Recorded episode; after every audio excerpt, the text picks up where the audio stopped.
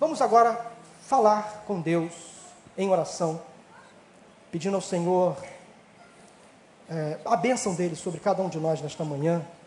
É, eu preparei uma mensagem que Deus colocou no meu coração e, irmãos, é, é difícil às vezes a gente ter que falar algumas coisas, aquilo que Deus coloca no coração de um pregador, com muito tremor e temor a Deus.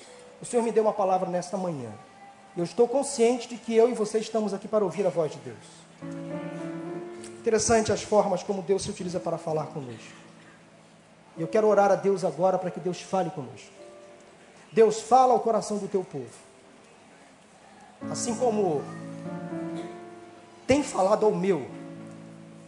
Vivemos dias tão difíceis, ó Deus, na nossa nação.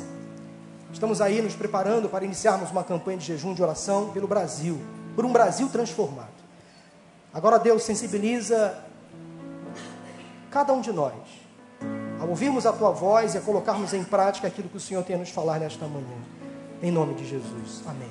Vamos cantar, pastor Miquel.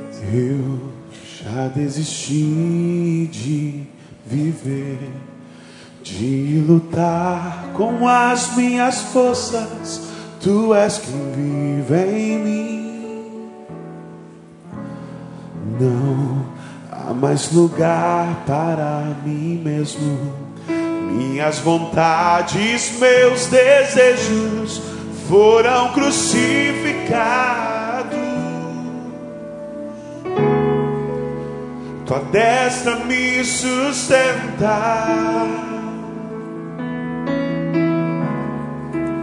Tu és a minha provisão. Em tua sombra eu descanso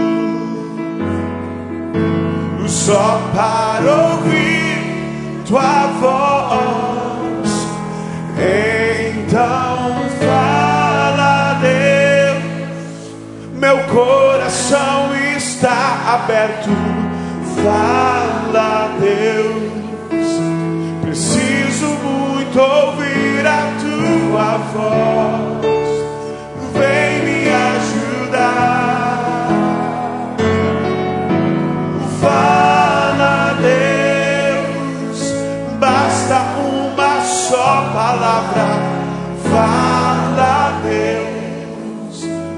Sobrenatural acontecer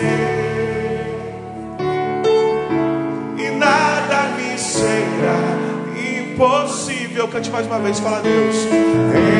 Então fala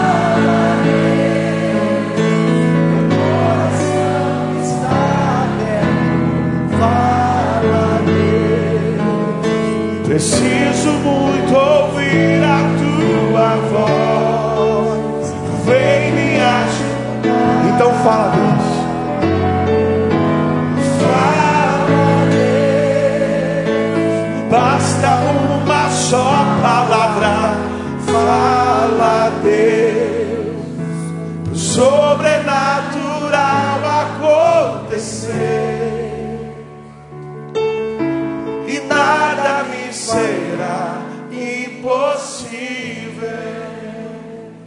Você acha que Deus pode falar de forma direta e audível a uma pessoa? Eu creio que sim, eu também. Já ouvi pessoas que afirmaram ter ouvido a voz de Deus. Literalmente falando. Pastor, eu ouvi Deus falar comigo. Eu ouvi a voz de Deus. Não sei você, mas eu particularmente nunca ouvi a voz de Deus.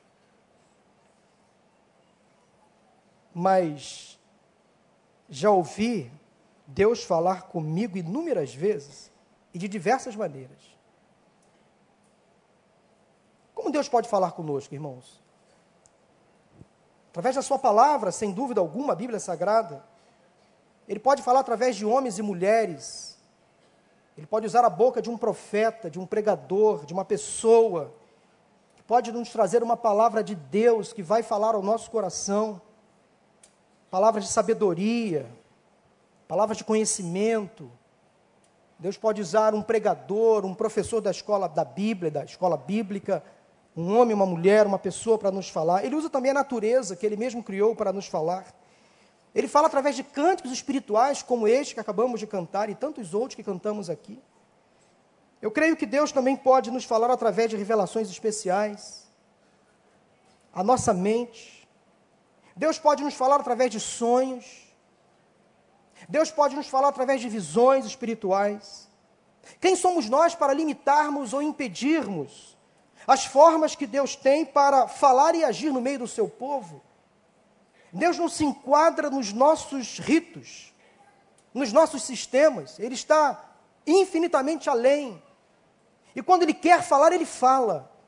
Quando Ele quer mostrar a Sua vontade, Ele mostra. Então, se for da vontade de Deus para a manifestação da Sua glória, nada pode impedi-lo de se revelar, de mostrar o que Ele quer, o que está acontecendo, por exemplo. E nós precisamos neste tempo, neste momento, estar sensíveis à voz do Espírito Santo de Deus, porque ele está falando à igreja. Abra sua Bíblia no livro de Atos, no capítulo 18. Porque Deus um dia falou a Paulo. Atos capítulo 18, versículos 9 e 10. Deus um dia se revelou a Paulo através de uma visão. O mesmo Deus que falou a Paulo eu tenho certeza que está falando a nós nesta manhã. Da mesma forma que Deus falou ao apóstolo Paulo, ele fala conosco nesta manhã, Atos capítulo 18, versículos 9 e 10, assim diz a palavra do Senhor. Certa noite, o Senhor falou a Paulo em visão: Não tenha medo, continue falando e não fique calado pois estou com você, e ninguém vai lhe fazer mal ou feri-lo, porque tenho muita gente nesta cidade. Vou repetir as palavras de Deus a Paulo e a cada um de nós nesta manhã.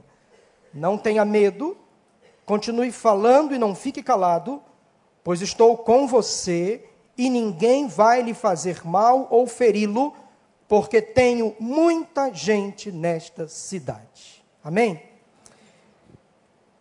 Nós precisamos ser crentes sensíveis à voz do Espírito Santo de Deus, capazes de enxergar com os olhos de Deus, comprometidos com o Evangelho e atentos às coisas que estão acontecendo ao nosso redor. É preciso, irmãos, mais do que nunca hoje, fazer uma leitura espiritual dos fatos que estão acontecendo na nossa nação. E com muita humildade, temor e tremor, sem qualquer presunção ou vaidade, porque Deus conhece o meu coração. Espero que nesta manhã você ouça Deus falar através daquilo que Ele colocou no meu coração. Se você veio aqui ouvir um pregador, não faça mais isto. Se você veio aqui apenas com a intenção de ouvir o pregador A, B ou C, você não está aqui com a intenção correta. Mas se você veio aqui para ouvir a voz do Senhor através de um pregador, através dos cânticos, dos testemunhos, aqui sim é o seu lugar, porque Deus vai revelar a vontade dele a você nesta manhã, assim eu creio. O apóstolo Paulo, ao longo da sua caminhada cristã, recebeu algumas visões do Senhor, e Deus falava com Paulo através de visões. E só no livro de Atos dos Apóstolos, pelo menos cinco vezes, o Senhor falou a Paulo em visão ou através de visões. No capítulo 9, logo na sua conversão, Paulo viu Jesus no caminho para Damasco.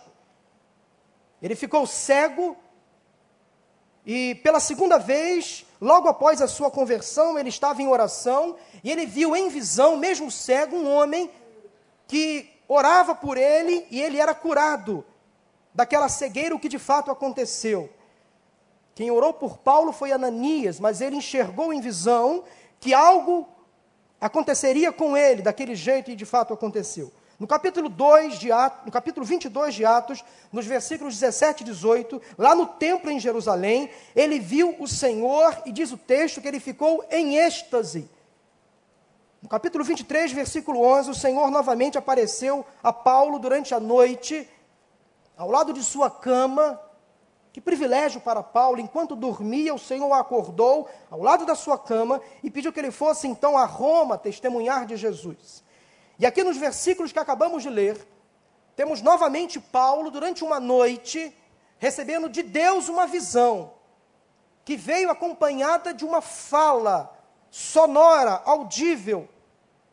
O Senhor apareceu a Paulo e falou algo muito significativo, muito importante, naquele contexto, algo que fez toda a diferença, não só na vida de Paulo, mas na vida dos coríntios. Porque, nesta ocasião, Paulo estava na cidade de Corinto.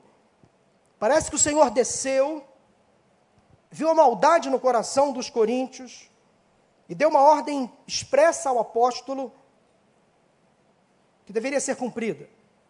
Paulo tinha acabado de sair da cidade de Atenas estava em Corinto, também na Grécia.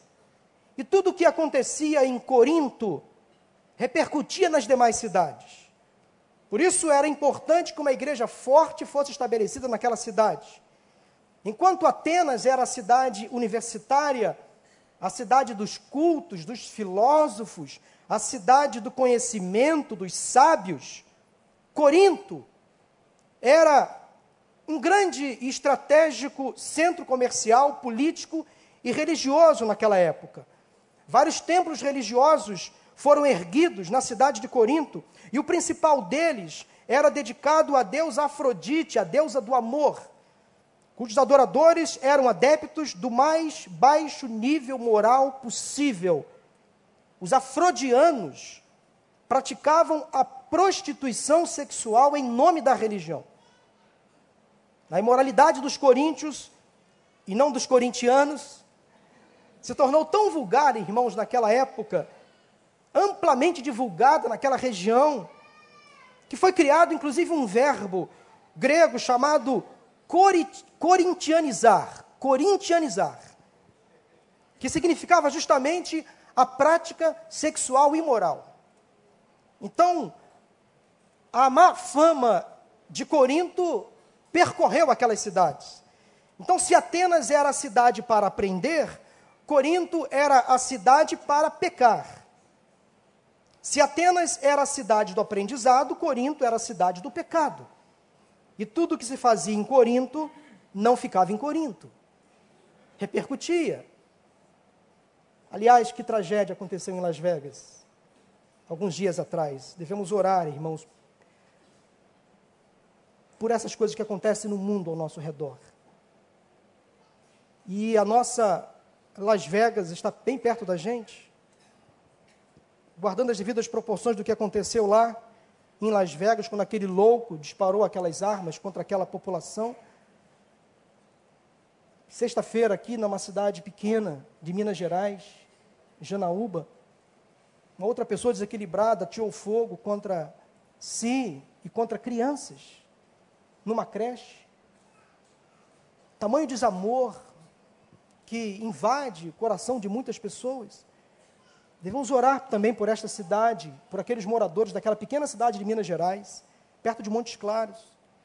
Temos ali igrejas que estão se mobilizando, enviando recursos, materiais e também pessoas para ajudar os moradores daquela cidade que estão traumatizados com a morte daquelas crianças.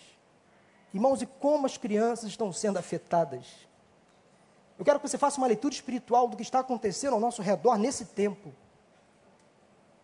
É, portanto, é preciso olhar os problemas atuais com olhos espirituais. Não só as crianças estão sendo afetadas, mas como os adolescentes estão sendo afetados, os jovens estão sendo afetados. Mas as crianças parecem que estão se tornando os alvos mais vulneráveis. Elas estão expostas demais.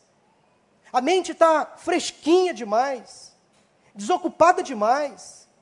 Parece que o inimigo está tentando ganhar tempo, porque ele sabe que o tempo é curto. E se ele não consegue ter muita eficácia com os adultos, ele está tentando ganhar tempo atingindo as nossas crianças, os nossos adolescentes e jovens. E nós precisamos estar atentos às artimanhas malignas contra a família. Corinto era um centro que atraía muitas pessoas dispostas a se, a se perverter. Corinto era a cidade dos três seis. Era cosmopolita para a época, tamanha mistura de raças e influências. Também era uma cidade comercial, fruto da sua excelente localização para intercâmbio de mercadorias, e finalmente Corinto era uma cidade corrompida. Cosmopolita, comercial e corrompida. Depravada, pervertida, degradada moralmente. E a reputação dos coríntios, do ponto de vista moral, era a pior possível. Eles eram considerados por suas práticas imorais. Então já havia um rótulo sobre a cidade sobre seus moradores e visitantes, inclusive. Por isso que Deus se importou com aquele estado de coisas. Num ambiente como esse, não é de se admirar que o apóstolo Paulo precisasse estar ali para receber uma visão específica de Deus, porque os crentes ali estavam começando a sofrer influências de todas essas coisas que estavam acontecendo naquela cidade.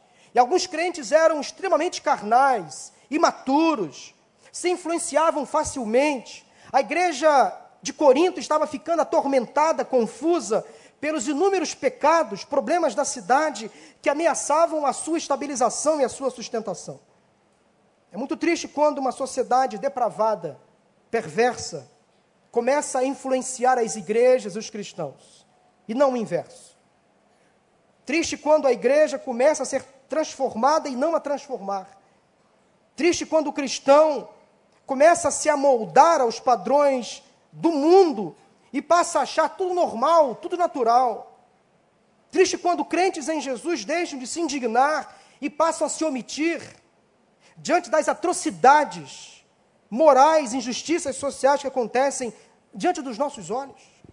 Triste quando uma pessoa que conhece o Evangelho passa a achar o errado certo o pecado natural. Lamentável quando ouvimos a proliferação de discursos no nosso meio cristão, como não tem nada a ver.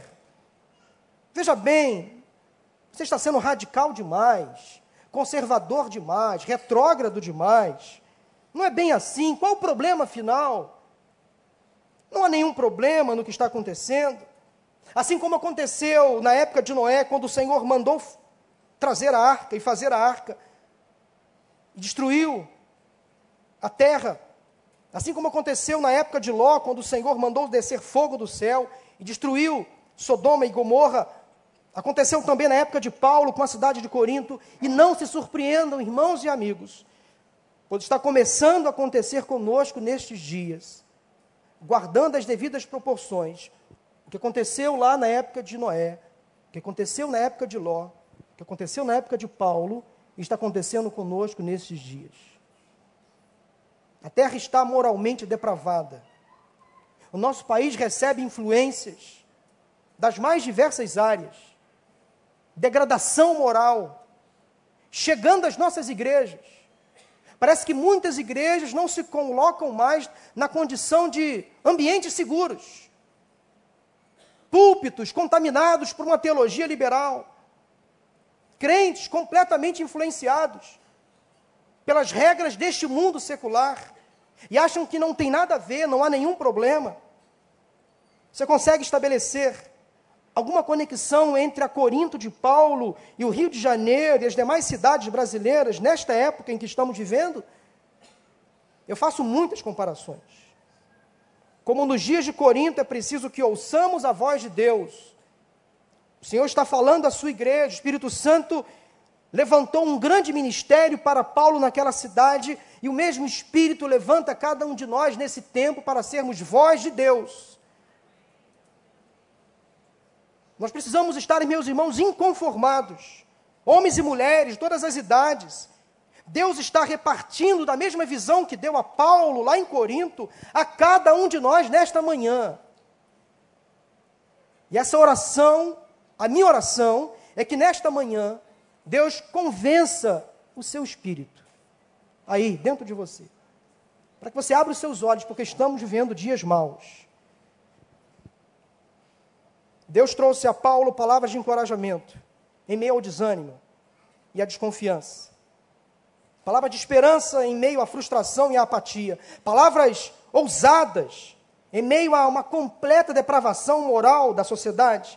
Eu quero analisar e aplicar as palavras que o Senhor direcionou a Paulo em Corinto, a cada um de nós, nesta manhã. Aquela palavra, em forma de visão, convenceu a Paulo a ficar em Corinto e a lutar por aquela cidade e nós precisamos ficar aqui, lutar pela nossa cidade, pelo nosso estado, pelo nosso Brasil. Nós não vamos abandonar essa pátria amada chamada Brasil. Vamos orar e jejuar por um Brasil transformado, liberto dessa imoralidade, dessa insensatez, dessa insanidade que acontece no nosso país. Deus tem um projeto para o Brasil. O inimigo tenta destruir esse projeto. E eu creio que nesta manhã o Senhor está nos dando a mesma visão que deu a Paulo diante de Corinto. Deus disse: não tenha medo. Continue falando e não fique calado. Quero explicar para vocês o que Deus disse a Paulo. Inicialmente, não tenha medo, continue falando e não fique calado. Porque Deus disse isso a Paulo. Quando esteve então em Corinto, e por ali permaneceu por cerca de um ano e meio, Paulo recebeu do Senhor a ordem para falar, sem medo, nem sempre, quando falamos de Deus ou sobre as coisas de Deus, os resultados são práticos, imediatos, visíveis. Mas devemos falar. Às vezes parece que estamos lutando contra a maré, mas devemos falar. Paulo permaneceu em Corinto porque precisava falar, sem medo, com ousadia. E foi uma das cidades que ele permaneceu por mais tempo, tamanha necessidade que ele percebeu ali, Algum tempo depois, quando já estava em outra cidade, provavelmente em Éfeso, ele escreveu a sua primeira carta aos Coríntios, porque a sua preocupação era intensa e ele sabia das necessidades daquelas pessoas que moravam naquela cidade. Ele sabia que ali havia uma igreja que estava sendo influenciada pelo mal, pela perversão que rondava aquela cidade. Ele já tinha recebido informações de várias fontes seguras a respeito do que estava acontecendo em Corinto. Algumas irregularidades morais estavam atingindo a vida de alguns crentes. Apesar de possuírem dons espirituais, eram imaturos e carnais. Logo no início da sua primeira carta, ele declarou o seguinte, 1 Coríntios 2, de 1 a 4: Eu mesmo, irmãos, quando estive entre vocês, não fui com um discurso eloquente, nem com muita sabedoria para lhes proclamar o ministério, o ministério de Deus, pois decidi nada saber entre vocês a não ser Jesus Cristo e este crucificado. E foi com franqueza, temor e muito tremor que estive entre vocês. Minha mensagem e minha pregação não consistiram de palavras persuasivas de sabedoria, mas consistiram de demonstração do poder do Espírito, para que a fé que vocês têm não se baseasse na sabedoria humana, mas no poder de Deus. Paulo, tempos depois, disse porque esteve em Corinto. E nós precisamos de crentes assim, audaciosos, que ouçam a voz do Espírito, que falem a verdade com amor, com sabedoria, mas também com coragem, com ousadia e no poder que vem do alto. Porque nós estamos vivendo, hoje no Brasil, debaixo de uma opressão ideológica.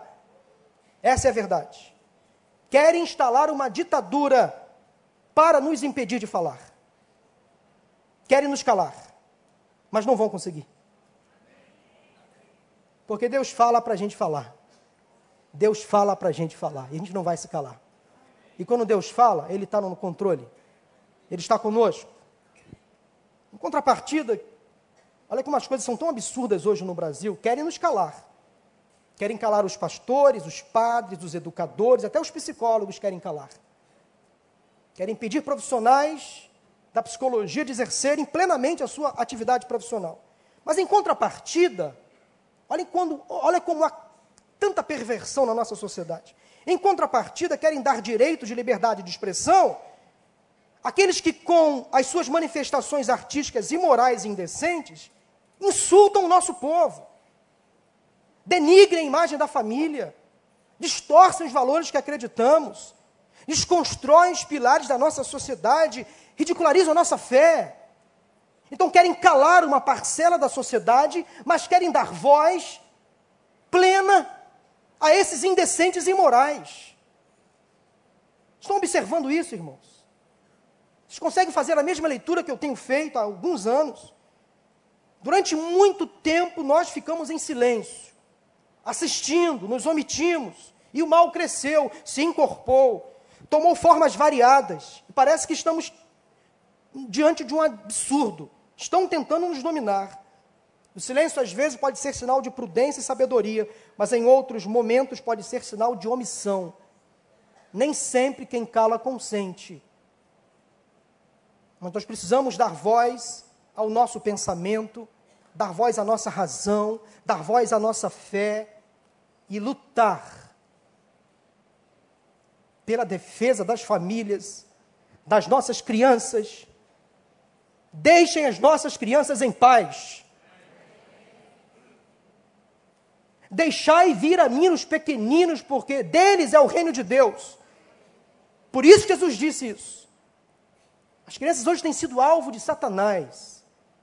O inimigo está tentando influenciar as nossas crianças. Distúrbios comportamentais. Crianças com tendências suicidas. Isso está acontecendo no nosso meio, irmãos. Desenhos animados nefastos jogos na internet perigosíssimos. Até na escola, as nossas crianças estão sendo influenciadas negativamente. Até em algumas igrejas. As nossas crianças também estão sendo influenciadas negativamente por conta do liberalismo. Não nesta. Graças a Deus. Temos um pastor que prega a Bíblia. Conversou comigo terça-feira e falou: Paulo, vamos pregar a palavra. Vamos pregar a verdade. Precisamos nos posicionar. Pastor, domingo passado, ele me disse que ele levantou um clamor em favor das crianças, em favor do Brasil. Meus irmãos, quando o povo de Deus começa a se mobilizar, o inimigo trava. O avanço dele é impedido. Nós não temos noção do poder que há na nossa fala, na nossa palavra. Nós temos o poder do Espírito Santo em nós. Quando a igreja começa a caminhar de joelhos, o inferno estremece. Louvado seja o nome do Senhor, nós não vamos desistir, nós não vamos recuar, porque Deus está conosco, a ordem do Espírito Santo para cada um de nós nesta manhã é a mesma ordem que Deus deu a Paulo: não tenha medo, continue falando, não fique calado. O povo de Deus, a igreja de Cristo, a sociedade ordeira e defensora dos bons hábitos e costumes, precisa aprender ou reaprender a se manifestar, a exigir legalmente os seus direitos, à luz da Constituição, por exemplo. Não estamos aqui incitando rebeldia, de forma alguma.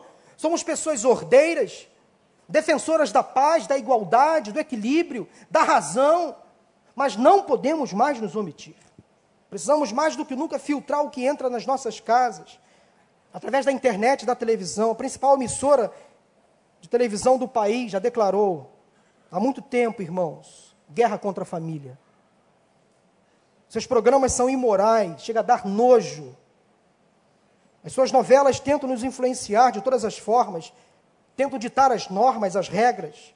Estamos vivendo debaixo de uma tirania midiática.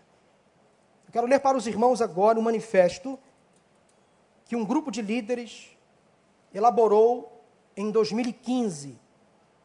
E eu fiz parte deste grupo que elaborou esse manifesto que eu vou ler para vocês agora. Há uns anos atrás, logo após a elaboração desse manifesto, eu me senti eh, tentado a ler esse manifesto aqui na igreja, mas não li, numa das minhas mensagens. Mas eu publiquei num artigo que eu escrevi na época, na nossa revista Elos. E quando eu estava preparando essa mensagem, esse manifesto me veio à mente. Creio que pelo Espírito Santo de Deus. Eu vou ler agora um manifesto que eu ajudei a elaborar e a divulgar em 2015, mas que é muito atual e ainda serve para os nossos dias. O título do manifesto é o seguinte: Repúdio à tirania midiática. Preste atenção. A mídia retrata, critica, sugere ou impõe a realidade. Quando retrata, é mídia passiva, apenas útil como espelho para mostrar o que já se vê no dia a dia. Quando critica, avalia, aponta equívocos, destaca virtudes, insinua causas e consequências, faz pensar. Quando sugere, aponta caminhos, propõe alternativas, conjectura possibilidades, abre debates, faz antever novos cenários. Mas quando impõe, desrespeita, acha-se dona da verdade, almeja implantar uma nova e sua realidade, agride, insulta, desconsidera valores, fecha os olhos para a realidade que está em favor da que pretende implantar. É radical e, por isso, opressora e perversa. O que temos hoje no Brasil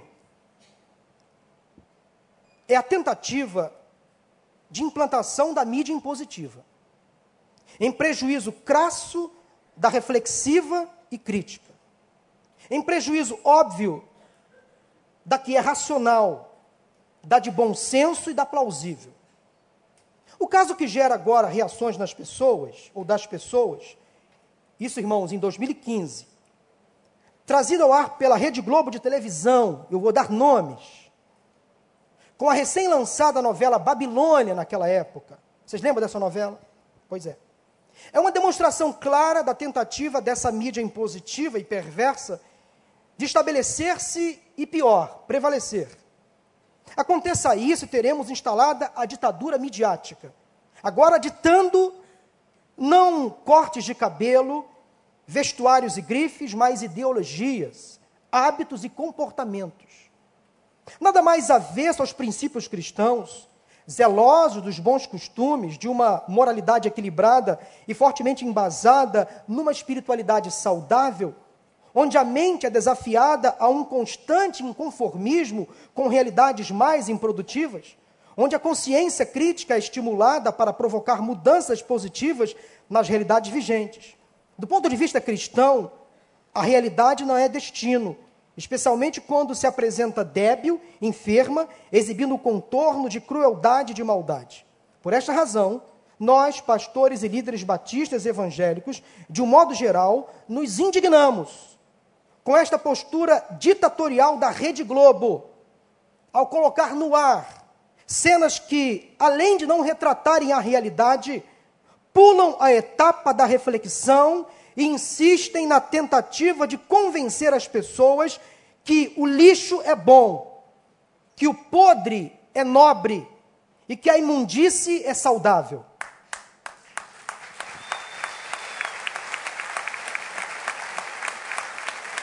Mas não acaba aqui não.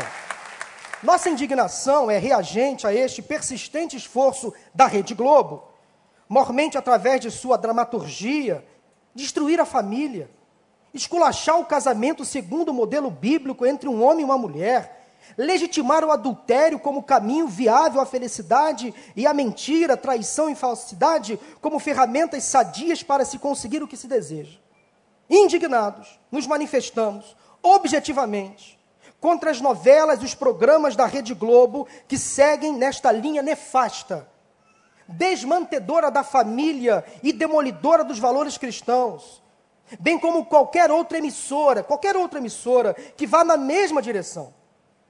Fazemos, como líderes cristãos que somos, ecoar tão longe quanto possível a lembrança de que somos, como pessoas, agentes e não meros objetos da história. Somos nós que compramos os aparelhos de TV. Somos nós que escolhemos nossos pacotes de canais por assinatura. Somos nós que selecionamos os canais e somos nós, com a nossa audiência ou com a ausência dela, que decidimos que tipo de mídia desejamos. Assim apelamos ao povo brasileiro que não se deixe dominar por uma mídia perversa que tudo faz para implantar a tirania do poder midiático. Ao contrário, Escolha criteriosamente canais e programas que aguce sua consciência crítica e lute por uma mídia saudável, benévola, construtiva para um Brasil melhor. E grifo meu, transformado. Mesmo com nossas críticas aqui expostas, não apoiamos propostas de censura dos meios de comunicação pelos riscos à democracia. Vou repetir essa frase para deixar bem claro o que nós queremos. Mesmo com nossas críticas, aqui expostas, não apoiamos propostas de censura dos meios de comunicação pelos riscos à democracia. Que o povo brasileiro lembre-se de que ensinou, do que ensinou Paulo, o apóstolo, em Romanos capítulo 12. E não vos conformeis com este mundo, mas transformai-vos pela renovação da vossa mente, para que experimenteis qual seja a boa, agradável e perfeita vontade de Deus. Rio de Janeiro, março de 2015. Março de 2015. E quem assina são três organizações: Ministério Oicos, Ministério Cristão de Apoio à Família, que é liderado pelo pastor Dilson Bifana, meu amigo, que eu faço parte da diretoria, o Movimento Cristão em Defesa da Família, que eu coordeno, e também Aliança Pró Família. Está aí esse manifesto, para você refletir e repassar aquilo que está sendo dito aqui, meus irmãos. Nós temos a força para não querer mais esse lixo que está invadindo os nossos lares. E que esta emissora em destaque e tantas outras estão tentando nos, nos impor. Nós temos a força para não querer mais isso. Fazer um trocadilho com a principal novela desta mesma emissora. Chega! Deixe as nossas famílias em paz. Deixe as nossas crianças em paz. Para de promover a rebeldia, a imoralidade. Recentemente, o prefeito da cidade disse não à vinda para esta cidade do Rio de Janeiro, daquela exposição que foi proibida lá no Rio Grande do Sul, em Porto Alegre. E essa mesma emissora, em vez de divulgar o fato de forma imparcial, começa a colocar a sua opinião, falando que isso é um absurdo, deixando claro que nós somos conservadores demais, que é preciso sim ter uma liberdade de expressão, sim, mas com consciência, com bom senso, irmãos. Bom senso e consciência. Faz bem, faz bem. Deixem os nossos adolescentes em paz, os nossos jovens em paz. Não podemos mais nos calar, porque as pedras estão clamando. Quem vai defender as nossas famílias, as nossas crianças indefesas, os nossos adolescentes e jovens, que sendo, estão sendo bombardeados por todos os lados, somos nós. A nossa Corinto é aqui, instalada em cada cidade do Brasil. Como Paulo, estamos recebendo de Deus hoje uma voz, estamos sendo enviados para o meio de um povo perverso, contaminado, corrompido, imoral, para usarmos estratégias bíblicas saudáveis coerentes, amorosas, equilibradas, sadias, mas nós não podemos mais abrir mão. O povo de Deus tem que se manifestar livremente para exigir os direitos da sociedade, para dizer não, para mudar de canal de televisão, para deixar de comprar os produtos e serviços anunciados por essas emissoras, para aprender a boicotar empresas que financiam esse lixo moral e degradante que tem assolado o nosso país, nós somos protestantes no melhor sentido da palavra. Não podemos mais nos calar. E parafraseando Josué 24:15. Se vos parece mal boicotar esta emissora, eu vou deixar claro a minha opção de boicote durante essa campanha de 40 dias. Eu e minha família ficaremos durante 40 dias sem assistir a Rede Globo. Se vos parece mal continuar assistindo, é problema seu, mas a minha família e eu vamos ficar durante 40 dias de jejum e oração contra essas programações nefastas que estão invadindo a minha casa. Eu não posso ficar omisso da minha família eu sou sacerdote, eu vou cuidar dos meus filhos e do meu casamento. Aqui não, Satanás. Sai daqui. Aqui não. E por favor, meu irmão, minha irmã, faça o mesmo. Faça o mesmo com a sua família. Monte cercas.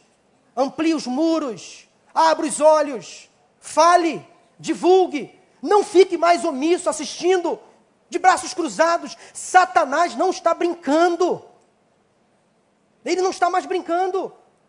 Passou o tempo das mensagens subliminares. Eu sou de uma época em que Satanás mandava mensagens subliminares que atingiam o inconsciente humano. Agora, ele escrachou. Ele está dizendo o que ele está fazendo na nossa cara. E muitos crentes assistem essas novelas. Big Brother, por exemplo, e ligam lá para mandar sair ou ficar gastam dinheiro com essas coisas. Ficam nas redes sociais fomentando essas fofocas sobre o artista A, o artista B. Em todos os programas dessa dita emissora só há perversão. Nós precisamos examinar tudo reter as coisas boas. É o nosso direito e nós não podemos mais nos calar. A palavra do Senhor para cada um de nós nesta manhã é esta: não tenha medo, continue falando, não fique calado. Podem tentar nos calar, mas não vão conseguir. Povo de Deus, irmãos, coragem, não tenham medo, continuem falando e não fiquem calados.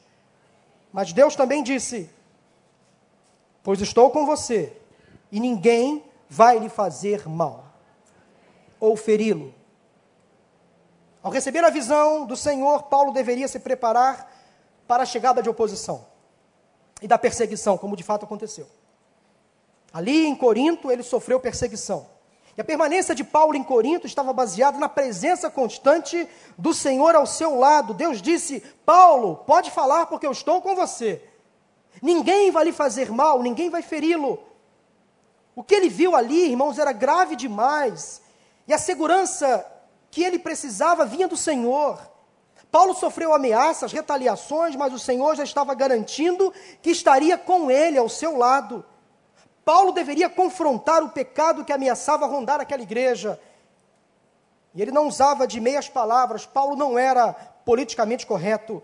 Em sua primeira carta aos Coríntios, ele escreve aos crentes daquela igreja, e nos capítulos 5 e 6, denuncia uma série de pecados que estavam acontecendo influência da cultura pecaminosa, que estava invadindo a mente e o comportamento daqueles cristãos. Volto a dizer, há uns tempo atrás eu li capítulo 5 e 6 de 1 Coríntios. E eu falei, Senhor, eu preciso ler isso para a igreja em algum momento. E eu fiquei com medo, irmãos, porque a palavra de Deus, às vezes, nos traz informações tão reais, mas eu lancei fora o medo. Eu deixei o medo de fora e vou ler para vocês o que Paulo disse à igreja de Corinto. Acompanhe na sua Bíblia se você assim desejar. 1 Coríntios capítulo 5, Paulo falando sobre a imoralidade na igreja, fruto dessa Corinto pervertida, e faça uma comparação com os dias atuais. 1 Coríntios capítulo 5, versículo 1. Deixa eu colocar o óculos aqui. Por toda parte se ouve que há imoralidade entre vocês, imoralidade que não ocorre nem entre os pagãos, ao ponto de um de vocês possuir a mulher de seu pai. E vocês estão orgulhosos. Não deviam, porém, estar cheios de tristeza e expulsar da comunhão aquele que fez isso? Versículo 3: Apesar de eu não estar presente fisicamente, estou com vocês em espírito. Versículo 9: já lhes disse por carta que vocês não devem associar-se com pessoas imorais. Com isso, não me refiro aos imorais deste mundo, nem aos avarentos, aos ladrões ou aos idólatras. Se assim fosse, vocês precisariam sair deste mundo. Mas agora estou lhes escrevendo que não devem associar-se com qualquer que, dizendo-se irmão, seja imoral, avarento, idólatra, caluniador, alcoólatra ou ladrão, com tais pessoas vocês nem devem comer. Agora vamos ao capítulo 6, versículo 9. Vocês não sabem que os perversos não herdarão o reino de Deus? Não se deixem enganar. Dois pontos. Nem imorais, nem idólatras, nem adúlteros, nem homossexuais passivos ou ativos. Está na sua Bíblia isso aí? Na minha também. Podemos omitir isso? Esconder isso? Que a homossexualidade é pecado à luz da Bíblia o homossexual é um pecador como outro qualquer, que comete qualquer outro pecado, mas a prática da homossexualidade é pecado. Querem nos calar. Querem dizer que nós não podemos falar sobre isso nas igrejas, porque está na Bíblia. Nem homossexuais passivos ou ativos, nem ladrões, nem corruptos, nem avarentos, nem alcoólatras, nem caluniadores, nem trapaceiros herdarão o reino de Deus. E aí Paulo esclarece que naquela igreja, naquela cidade, muitos que praticavam estes atos foram libertos. Então, quem garante que Deus não cura a homossexualidade? Deus cura. O psicólogo não. O pastor não. Mas todo pecado é curado, é liberto. A pessoa de qualquer pecado ela pode abrir mão. Se ela desejar, se ela se submeter a um tratamento espiritual que vem de Deus. Aí Paulo diz: Assim foram alguns de vocês. Ou seja, alguns de vocês que estão aqui na igreja pensavam assim, agiam desta forma, mas vocês foram lavados, foram santificados, foram justificados no nome do Senhor Jesus Cristo e no Espírito do nosso Deus. Está na Bíblia, irmãos.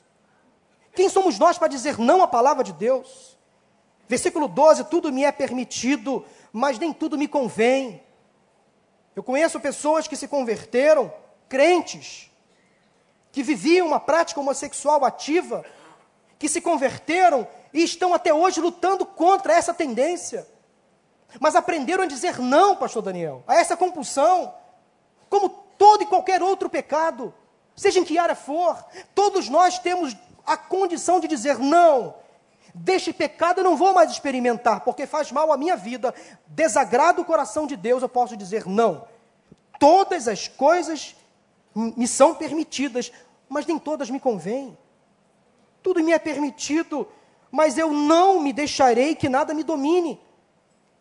Os alimentos foram feitos para o estômago, o estômago para os alimentos, mas Deus destruirá ambos. O corpo, porém, não é para a imoralidade, mas para o Senhor, e o Senhor para o corpo.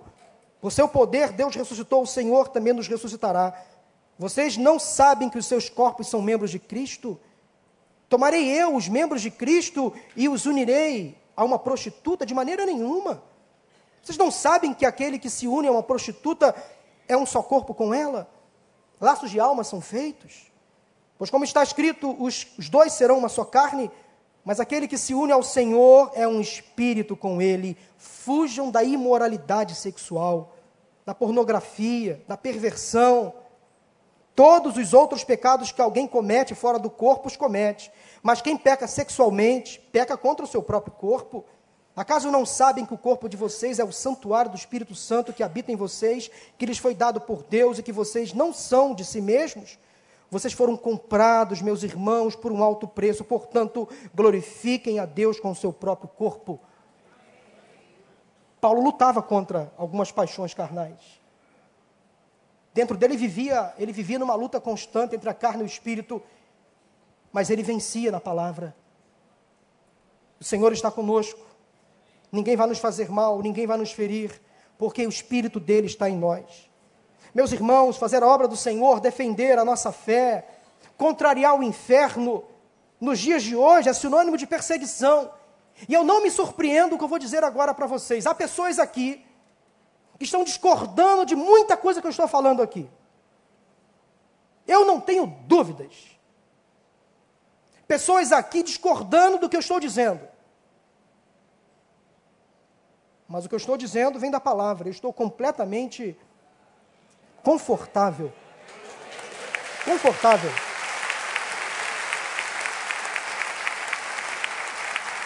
muito confortável. Vão nos perseguir, vão tentar fazer-nos calar, podem até tentar nos prender. Já disse aqui numa ocasião anterior, no ano passado, me parece. Provavelmente, pela ordem, o pastor Wander vai primeiro. Ele é o chefe, ele é o presidente. Mas depois nós outros estaremos lá. Estaremos lá. Então, façam escala para visitar os pastores nas prisões. Louvado seja o nome do Senhor. Se isso acontecer, nas casas estaremos orando. Amém. Não é verdade, pastor Marcos? Como aconteceu com Pedro.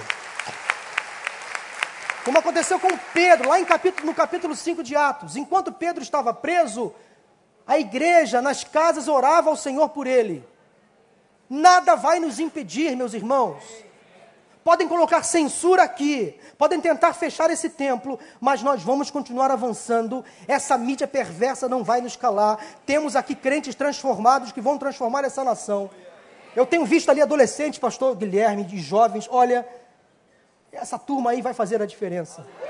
Em nome de Jesus. Em nome de Jesus. Tem gente entre nós influenciada? Tem. Tem sim, tem. Tem jovens que estão com cabeça virada? Tem. Que entram para a faculdade e, como diz na expressão popular, vira o cabeção. Principalmente se for universidade pública, infelizmente. Estão repletas de teologias esquerdistas, marxistas, contra a palavra de Deus. Leia Marx. Leia os fundamentos do marxismo. Ele era agressivo contra a família, que, segundo ele, era a única instituição que poderia impedir o avanço das ideias dele. Por isso que hoje, até hoje, os marxistas tentam destruir a família. Destruindo a família, avança tudo isso de ruim que está acontecendo aí. Mas nós temos aqui adolescentes e jovens que não, não estão se dobrando a Baal nem a Afrodite. Louvado seja o nome do Senhor. Eu tenho visto lá alguns ali dizendo yes, uh, uh, é isso aí. Agora é hora do uh, nós combinamos, lembra? É, eles esqueceram a nossa, o que nós combinamos. Brincadeira, não combinamos nada. Irmãos, é por aí. Essa geração não está perdida, não, em nome de Jesus. Vamos ser otimistas, usar a nossa fé. Se o inimigo está tentando destruir, ele vai tentar, tentar e não vai conseguir, porque aqui nós temos um Deus que clama, um Espírito do Senhor que está conosco, está ao nosso lado e do nosso lado. Não podemos ter medo de confrontar o pecado que assola a nossa nação. Não podemos mais nos omitir nem nos calar diante das atrocidades, dos escândalos de corrupção, das desigualdades sociais, das injustiças que acontecem na nossa nação. Precisamos a dizer não. Aqui não. Basta. Para trás de mim, Satanás, eu não aceito isso. Temos que nos posicionar a esta série de moralidades que as emissoras de televisão despejam em nossa casa, através da internet também, cuidado com, que, com aquilo que seu filho, seu filho assiste na internet. Temos que usar o nosso direito de mudar de canal.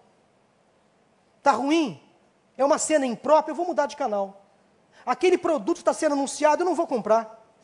Essa turma só vai mudar quando o bolso deles sofrer. Quando doer no bolso, eles vão perceber. Interessante que depois, essa turma, meus irmãos, a Rede Globo, por exemplo, quando faz alguma coisa para depreciar a igreja evangélica, a família, depois vem com um docinho para aguçar. Aí quer captar de novo a atenção. Cuidado. Daqui a pouquinho a Globo vai lançar algum tipo de programa, entrevista, com alguém para falar bem de alguma igreja, de alguma instituição evangélica, fazendo alguma coisa boa para atrair de novo a atenção, a audiência. Engano de Satanás. Há muitos líderes evangélicos que não querem mais se associar de forma alguma ao sistema Globo. Não só a Rede Globo. Mas se você lê notícias na internet como eu leio, e eu tenho o hábito de acessar o G1, eu estou dando nomes aqui posso ser caluniado, posso ser processado, falo eu, eu assumo. O G1 é contaminado nas suas redações por essa mídia que está aqui, por essas pessoas que eu estou acabando de dizer, querem implantar essas ideologias. É só você fazer uma leitura crítica das matérias que tem no G1. É só você fazer uma leitura crítica. Passa um pouquinho de filtro nos seus olhos. Coloque filtro nos olhos, que Deus vai fazer você enxergar coisas absurdas que esse povo está escrevendo, divulgando. Rádio Globo é a mesma coisa. Parece que está todo mundo conspirando contra. Contra o Evangelho, contra a família, contra os valores. E nós estamos omissos, irmãos. Deus está conosco. Não vamos mais nos calar. Coragem, o Senhor está conosco. Precisamos ser respeitados da mesma forma que respeitamos. Somos sim um povo ordeiro, cumpridor das suas obrigações, pagamos os nossos impostos em dia, contribuímos com o nosso trabalho para esta nação. Temos aqui muitos profissionais, empresários que empregam pessoas nesta nação, que lutam para pagar os seus impostos. É direito nosso exigir qualidade daquilo que entra na nossa casa e mudar de canal quando for preciso. Finalmente Deus disse a Paulo: Porque tenho muita gente nesta cidade. Eu quero concluir falando algo que Deus falou no meu coração quando eu estava lendo o que Deus disse a Paulo, quando ele disse: Porque tenho muita gente nesta cidade. Foi um alento ao meu coração. Quando chegou a Corinto e por lá permaneceu por um ano e meio, Paulo encontrou ali pessoas da sua intimidade, da sua confiança, da sua mesma atividade profissional, pois era fazedor de tendas, como o casal Áquila e Priscila, Ali descobriu amigos que lhe prestaram apoio e muita ajuda. Ele encontrou parceiros da obra. Ele não estava sozinho. Aquela percepção que ele estava tendo sobre os problemas sociais de Corinto não era só dele. Ele estava abrigado debaixo de uma certeza de que havia muita gente séria naquela cidade, muitos cristãos comprometidos, de verdade. Corinto não estava completamente destruída. Tinha gente, gente séria naquela cidade. Paulo era um evangelista nato, falava de Jesus com ousadia, até pelos cotovelos, né, como se diz. Falava muito. Ele falava de Jesus a judeus, a gregos, aos gentios, como aconteceu aqui, dele iniciar o seu ministério entre os gentios. Muitos se converteram, dentre eles um judeu chamado Crispo, que está aí nesse mesmo capítulo, capítulo 18 de Atos. Esse judeu chamado Crispo era chefe de uma sinagoga, e com ele toda a sua família também se converteu. Muitos coríntios creram em Jesus e foram batizados. Em meio ao caos moral, o evangelho avançou em Corinto, porque o inimigo não pode deter o avanço da obra, como cantávamos lá no antigamente. Ninguém detém esta obra é santa. As portas do inferno não prevalecem contra a igreja do Senhor. Mesmo em meio ao caos, à depravação, o evangelho avançava em Corinto, como tem avançado nesta cidade. Porque tem muita gente de Deus aqui. O coração do apóstolo foi tomado por um desejo de ver aquela situação transformada. As mazelas, os podres, o lixo, a depravação, a imoralidade moveram o coração do apóstolo Paulo, homem de Deus, a ter amor, compaixão por aquelas pessoas. Nós precisamos, meus irmãos, ter um coração compassivo, amoroso, misericordioso. Precisamos amar essas pessoas que estão perdidas nos seus erros e pecados, mas nós temos o direito de não concordar com as práticas delas. Querem nos impor uma ideia que é a seguinte: nós precisamos amar. Sim, precisamos amar. Mas amar não é concordar. Quem ama contraria. Com sabedoria. Mas quem ama diz: não, você está errado. Pode dizer sim, você está errado. Quem disse que quem ama se convence do erro do outro? Quem disse isso? Então nós precisamos amar sim, mas ter coragem, ousadia intrepidez de dizer: não, essas práticas estão erradas. Todas elas estão acontecendo aí. O coração do apóstolo foi tomado então por um desejo de ver aquela cidade transformada. Paulo foi movido. E assim como Jesus chorou por Jerusalém, Paulo chorou por Corinto, não tenho dúvidas. E será que nós participamos dessa mesma angústia pela nossa cidade, pelo nosso estado, pelo nosso Brasil? Será que as nossas mãos estão limpas ou sujas de sangue dessas inocentes e indefesas crianças que estão sendo expostas, por exemplo, à ideologia de gênero diabólica? Será que ainda nos comove o sofrimento do nosso povo, das famílias, das nossas crianças? Será que estamos preparados para sofrer a fim de salvar outros? Nós não estamos sozinhos, meus irmãos, nesta batalha. Há muita gente conosco. Uma multidão que precisa se levantar. Paulo não estava sozinho em Corinto. Eu e você não estamos sozinhos no Rio de Janeiro, nem no Brasil. Há muita gente a séria em Corinto. Havia muita gente séria em Corinto, comprometida com a palavra, gente que não se deixava se envolver com as imoralidades e perversões. Há gente de Deus aqui também. Nesta cidade do Rio de Janeiro, ainda há um povo que se chama pelo nome do Senhor. Há um povo aqui que vai iniciar uma campanha de jejum e oração para que o nosso Brasil seja transformado. Há muitos homens e mulheres de Deus que estão fazendo a diferença aqui, neste lugar, e que não vão se dobrar a Baal nem a Afrodite. Vão dizer: esta terra é do Senhor. Não a imoralidade, não a corrupção, não a violência, não a desordem. Sim a Cristo. Sim às famílias. Sim às nossas crianças sim ao Evangelho de Jesus nesta nação. A gente de Deus aqui. Ainda há um povo nesta cidade, neste estado do Rio de Janeiro, neste país, chamado Brasil, que clama pelo Deus vivo, que é chamado de forma pejorativa às vezes de crente, de Bíblia, de conservador, de chato, de retrógrado, de radical, de ultrapassado. A gente não deve se importar com essas coisas. Um povo que se incomoda mesmo e que não vai se encalar.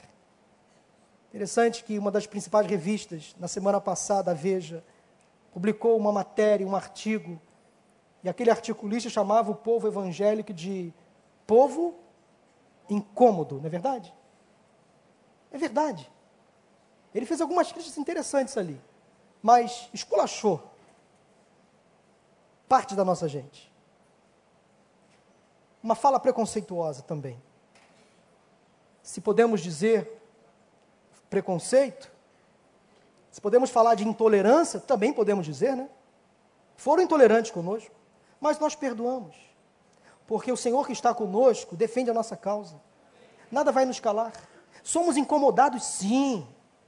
Aprendemos a nos manifestar, sim. Agora, eles vão perceber que nós temos aqui no Brasil um povo que não se acovarda, que luta pelos seus direitos, que fala, sim, que diz não a essas coisas. Um povo que realmente está incomodado. Esse incômodo chegou ao coração de Deus, que desce. E a mesma palavra que disse a Paulo diz a cada um de nós, nesta manhã. Não tenha medo. Continue falando e não fique calado. Pois estou com você e ninguém vai lhe fazer mal ou feri-lo porque tenho muita gente nesta cidade. Há muitos homens e mulheres de Deus, pelas ruas, pelas casas, pregando o Evangelho. Nós não estamos sozinhos. Quando você falar alguma coisa aqui de Deus, vai ecoar lá. Nós não estamos sozinhos. Eu quero terminar. Eu estava terminando essa mensagem. Nós não vamos cantar esse hino aqui por razões óbvias. Nós não conhecemos a letra, não é do nosso cenário. Mas eu lembro da minha infância. Eu fui, eu, irmãos, eu sou batista, viu? Tenho certeza disso. Eu sou batista. Não baptista e nem batistão. Mas eu sou batista. Louvo a Deus por ser membro de uma igreja batista. Volto a dizer, não sou baptista nem batistão. Eu tenho um pé na Assembleia de Deus, vocês acreditam? E na Deus e Amor também. Eu tenho um pezinho lá, apesar de ser batista. Eu lembro da minha infância.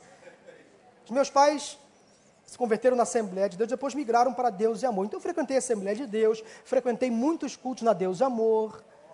Eu lembro do meu pai cantando um hino que Deus falou muito ao meu coração nesse final de mensagem aqui, quando eu estava preparando essa mensagem. Os assembleanos aqui vão lembrar deste hino. Há muitos assembleanos aqui. Quer ver? Quem veio da Bleia? Olha aí. Quem tem um pé. Olha, quanta gente da Bleia, viu? Amém. Graças a Deus. E tem gente lá da, na Bleia que veio da, da Batista. Tem um problema. Nós somos um povo só.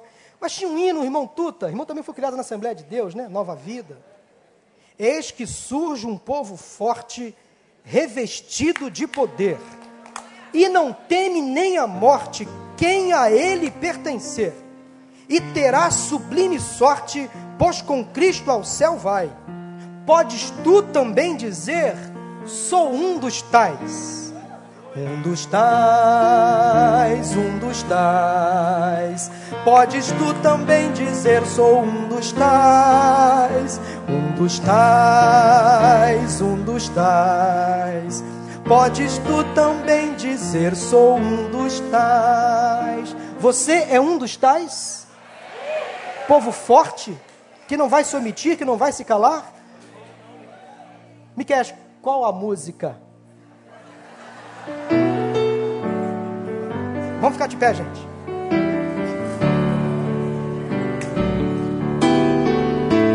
Acabou não, viu? Vamos louvar o Senhor com essa canção.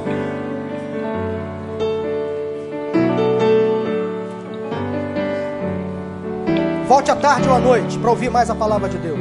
Espírito do Senhor. O Espírito do Senhor está presente para consolar. É Deus com a gente exalando vida, forças para caminhar. O Espírito do Senhor está entre nós. O Espírito do Senhor está presente para consolar. É Deus com a gente. É Deus com a gente exalando vida, forças para caminhar. surgiu para pregar libertação. E quebrar cadeias. E quebrar cadeias para restaurar os corações. E anunciar o ano.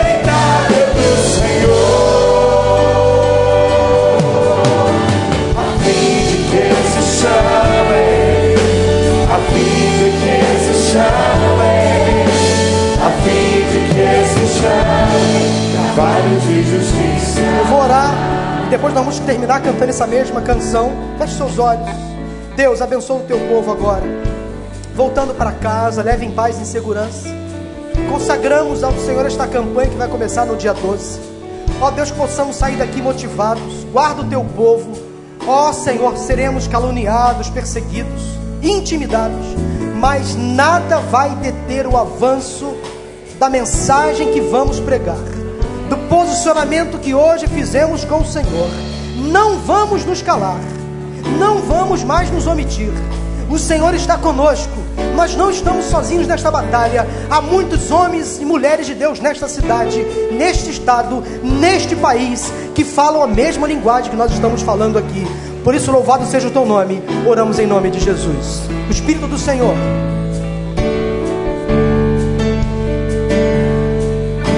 O Espírito do Senhor está presente para consolar. É Deus com a gente exalando vida, forças para caminhar. O Espírito do Senhor